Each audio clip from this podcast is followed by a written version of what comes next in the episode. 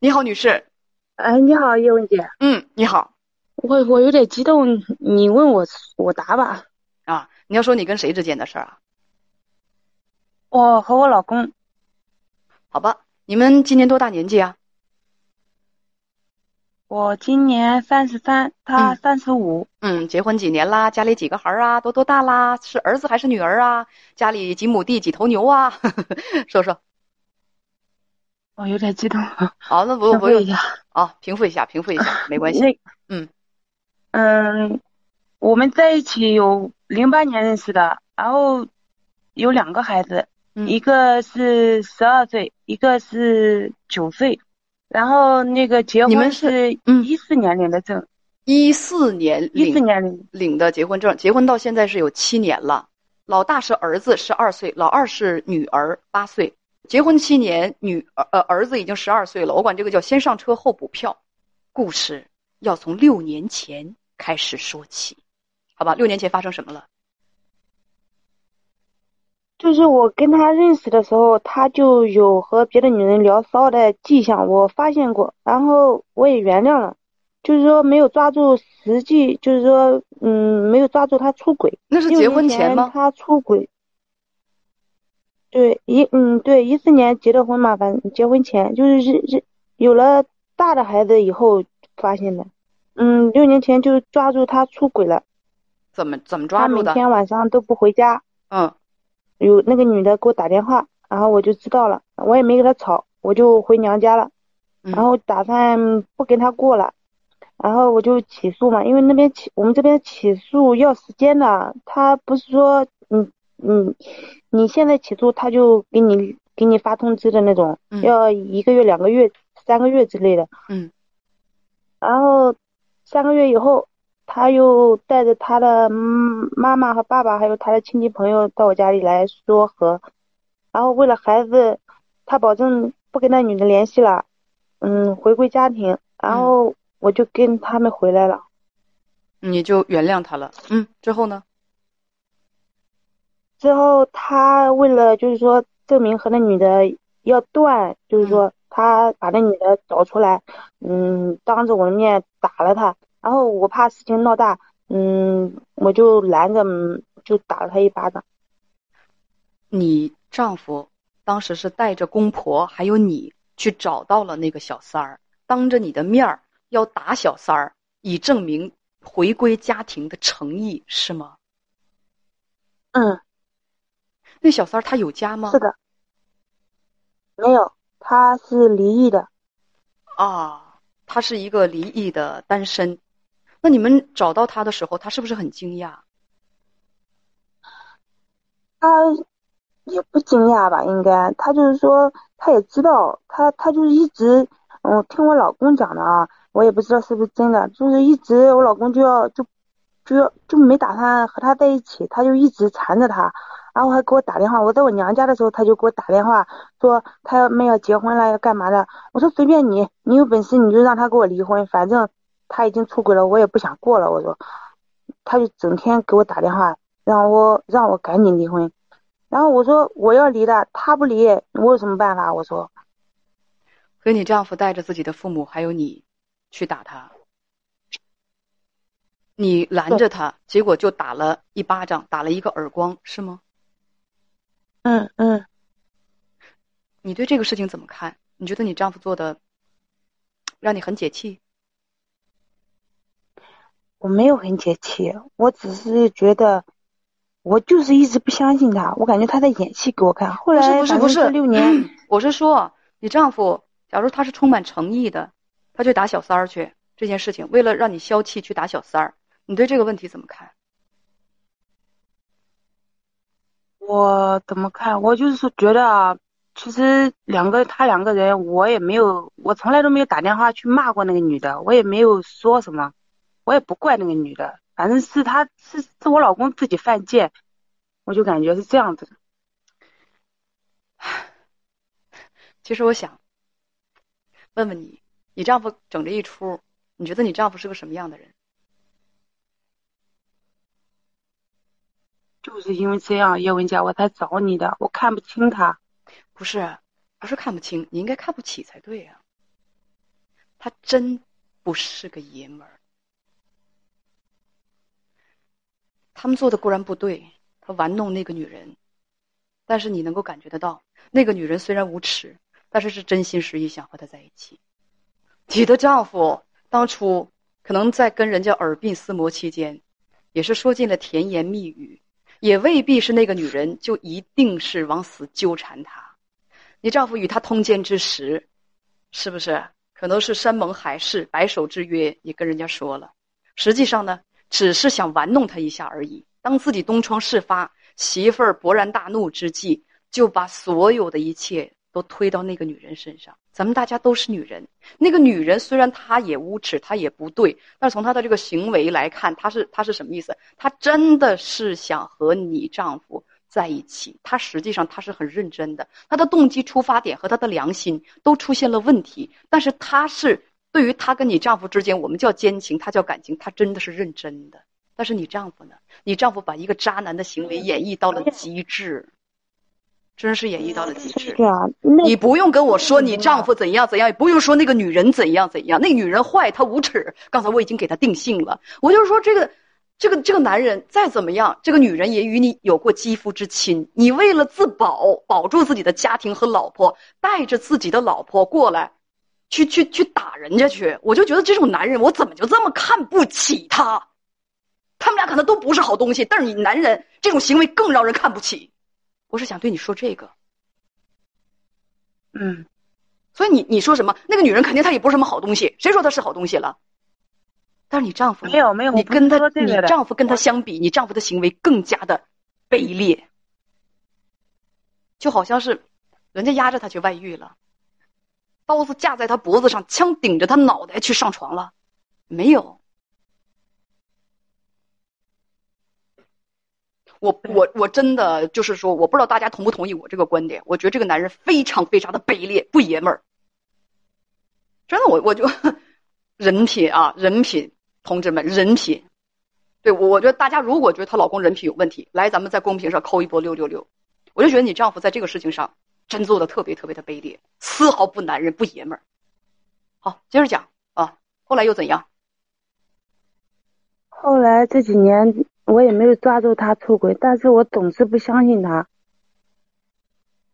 我心里就那个女的时不时的就出现在我的社交软件上，有时候快手上他会翻看你啊，QQ 之类的，他都会出现，然后我就把他拉黑。嗯。啊，不想见到他，我也不想再想起这件事情。嗯，因为我感觉我只要见到他，我就会给我老公吵架。你的伤没有好，被出轨后遗症，伤没有好，痛苦，因为你你很痛苦。对，就是这样。我我时不时的我就会讽刺他，我就会说他，我就会找各种理由给他吵架。嗯，还有呢？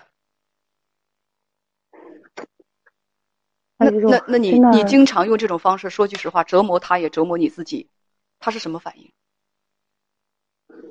他就说过去了就过去了，我以后不会再犯了，你就忘了吧。他就这样讲，他跟我他不跟我吵，我还生气，我我感觉他好像我我心里我也弄不清楚。嗯，你不用弄不清楚，这很正常。你痛苦，他活该，这就叫出轨后遗症。他是一把双刃剑，伤他也伤你。你无辜，你无辜，他活该，他活该。他出轨，他他伤害你，那我觉得这是他这么多年他生活受折磨，媳妇儿不停的就是因为这件事痛苦，折磨自己也折磨他，他生活过得不消停不幸福，他活该。谁让他出轨出轨外遇了呢？这就是该他承担的。但你是无辜的，你是无辜的。他这种他这种行为伤害了你，你很痛苦，你很无辜。但是这种无辜，跟你讲，姑娘又没有什么确切的特别好的良药。因为人的这个，我就是对，嗯，我就是我就是忘不掉。我要是有一种难受啊，我哎，我要有一种方式啊，就难受是肯定的。我有一种方式能够把你脑袋里关于这段事情的记忆，我要能抠出来，我我就我我我就开心了。但是我抠不出来，谁也抠不出来。人的这个记忆啊，所以我我想要你给我。你你说话清楚一点，听不清了，听不清了。我想让你开导开导我，我真的难受。我只要想起来，反正我就会讽刺他，我心里也不舒服。哎，我我我挺不喜欢你丈夫这个人的。你只要难受，你就折磨他。我刚才听听了你这种方式哈，听了你做的这个事情，我心里非常不应该、不道德的掠过了一丝强烈的快感。我觉得你丈夫活该，真的，他被媳妇儿这么折磨，活该，这是他应得的，这是他该得的。但是我跟你讲啊，你是无辜的。如果你总寻思这事儿呢，你说你没法不寻思，哎呀，没法不寻思你就寻思。但是呢，我建议你是什么呢？你去学一下情绪管理，情绪管理，学会觉察自己的情绪。当痛苦和负面的情绪将要袭击你自己的时候，你知道怎样去抗拒和怎样去躲避，或者是转移自己的注意力，让自己不要沉浸在这个事情当中，或者学一点心理学，或者找一个心理老师去学习一下啊，去去让他对你的。呃，进行一下疗愈，或者是催眠，或者是用其他的方式，能够开导你，让你心里舒服一点。不要让这个东西忧郁成疾。虽然我觉得这个这个很难啊，嗯，但是我知道能被这种感情折磨的，呃，朋友两种情况。第一种，对自己不足够自信。有很多人被绿了之后，尽管对方已经回归家庭了。但是自己深受打击，那种打击非常严重，让自己本来就不坚固的那种，就是让自己本来就自卑的，就很自卑的那种那种心理就更加严重了，就会出现什么呢？不停的去，去查看第三者的信息，然后非常非常不信任自己的丈夫，永远在内心当中自己折磨自己，就就很自卑，让自卑他。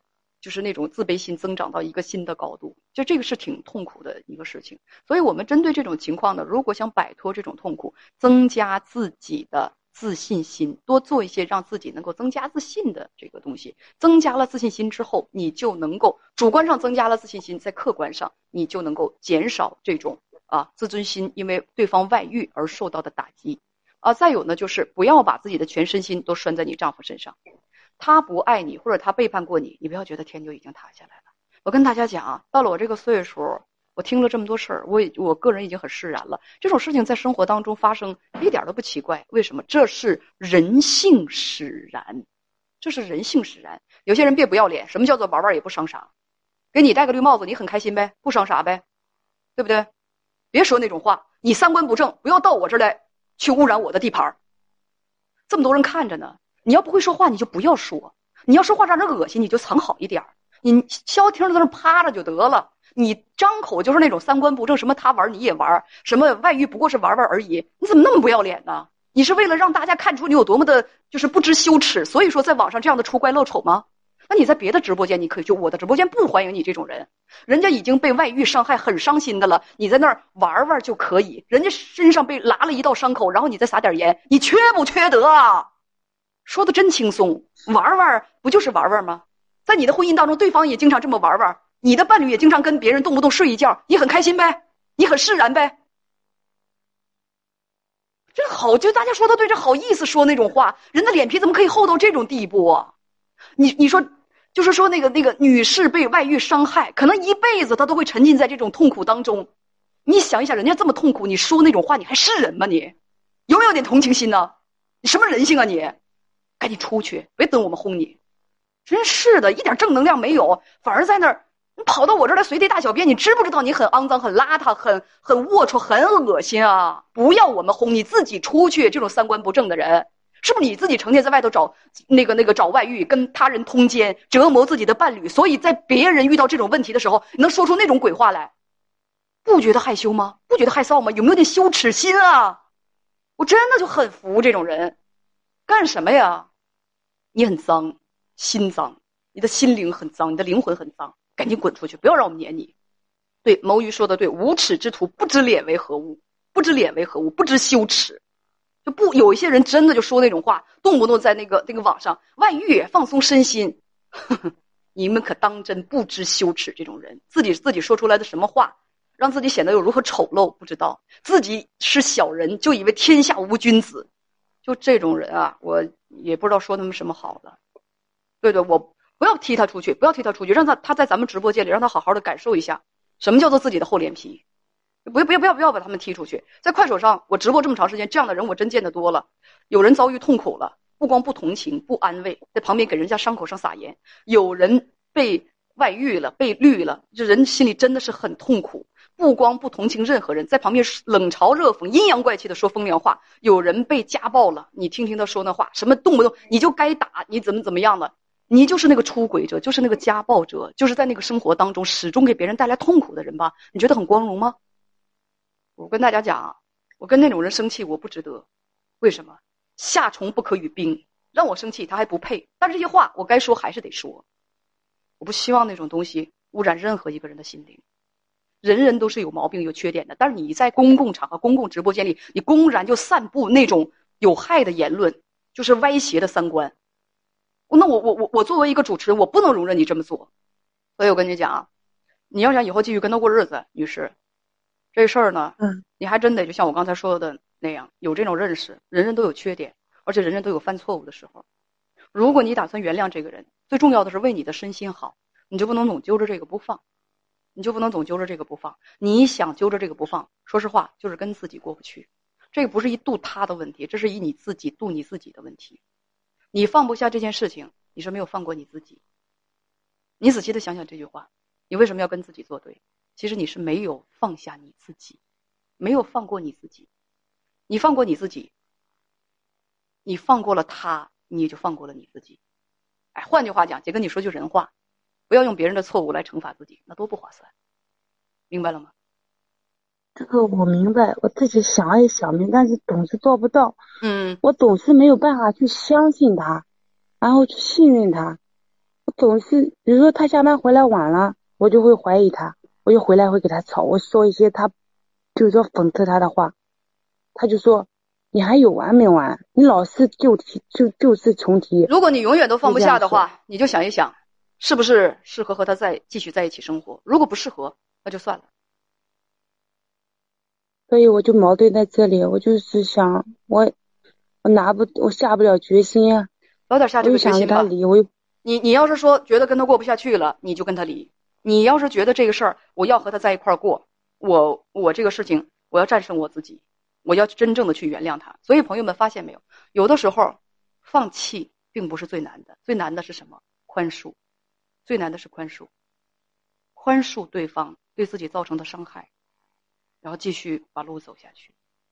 你要是这条路你觉得走不通，你说我没有办法去宽恕他，那你就跟他离。但是离之前要想一想，是不是跟他离了，我就能够过得更好，我就能够真正的开始一段新的生活。你要想想这个。但是我，但是就是说，他平时对我也没有什么话说，他在外面上班，然后我有两年没上班了。回家我就想给他说一些家长里短的事情，他也他就是说你给他说他也会答应，但是没有，就是说不会去给你相互说去上班，你说什么他就嗯多交朋友啊，然后找一些能够听你说话的这样的闺蜜。我最近打算做一个新节目，就叫做闺蜜夜谈。我打算跟我的这些女同胞们好好的聊一聊，不要去找男人去倾吐心事，跟闺蜜去说。你，人要有朋友。换句话讲，你干嘛不上班？孩子都挺老大了，为什么把自己拿个金箍棒就圈在一个圈里头？整个圈里头就他一个，有点什么心里话什么的，呃，或者说你的喜怒哀乐都在他的身上，没法信任他，自己从此就不能够幸福，那是干嘛呀？全世界就剩他一个人了，为什么不上班？放过自己吧。他不让我去，他说他是你祖宗啊，他说什么你都得听。嗯。据我所知，据据据我观察，很多不上班的，就是因为自己懒，然后张口就是他不让我上班，他让你死你也去啊。少说那种废话，给自己找理由。再见。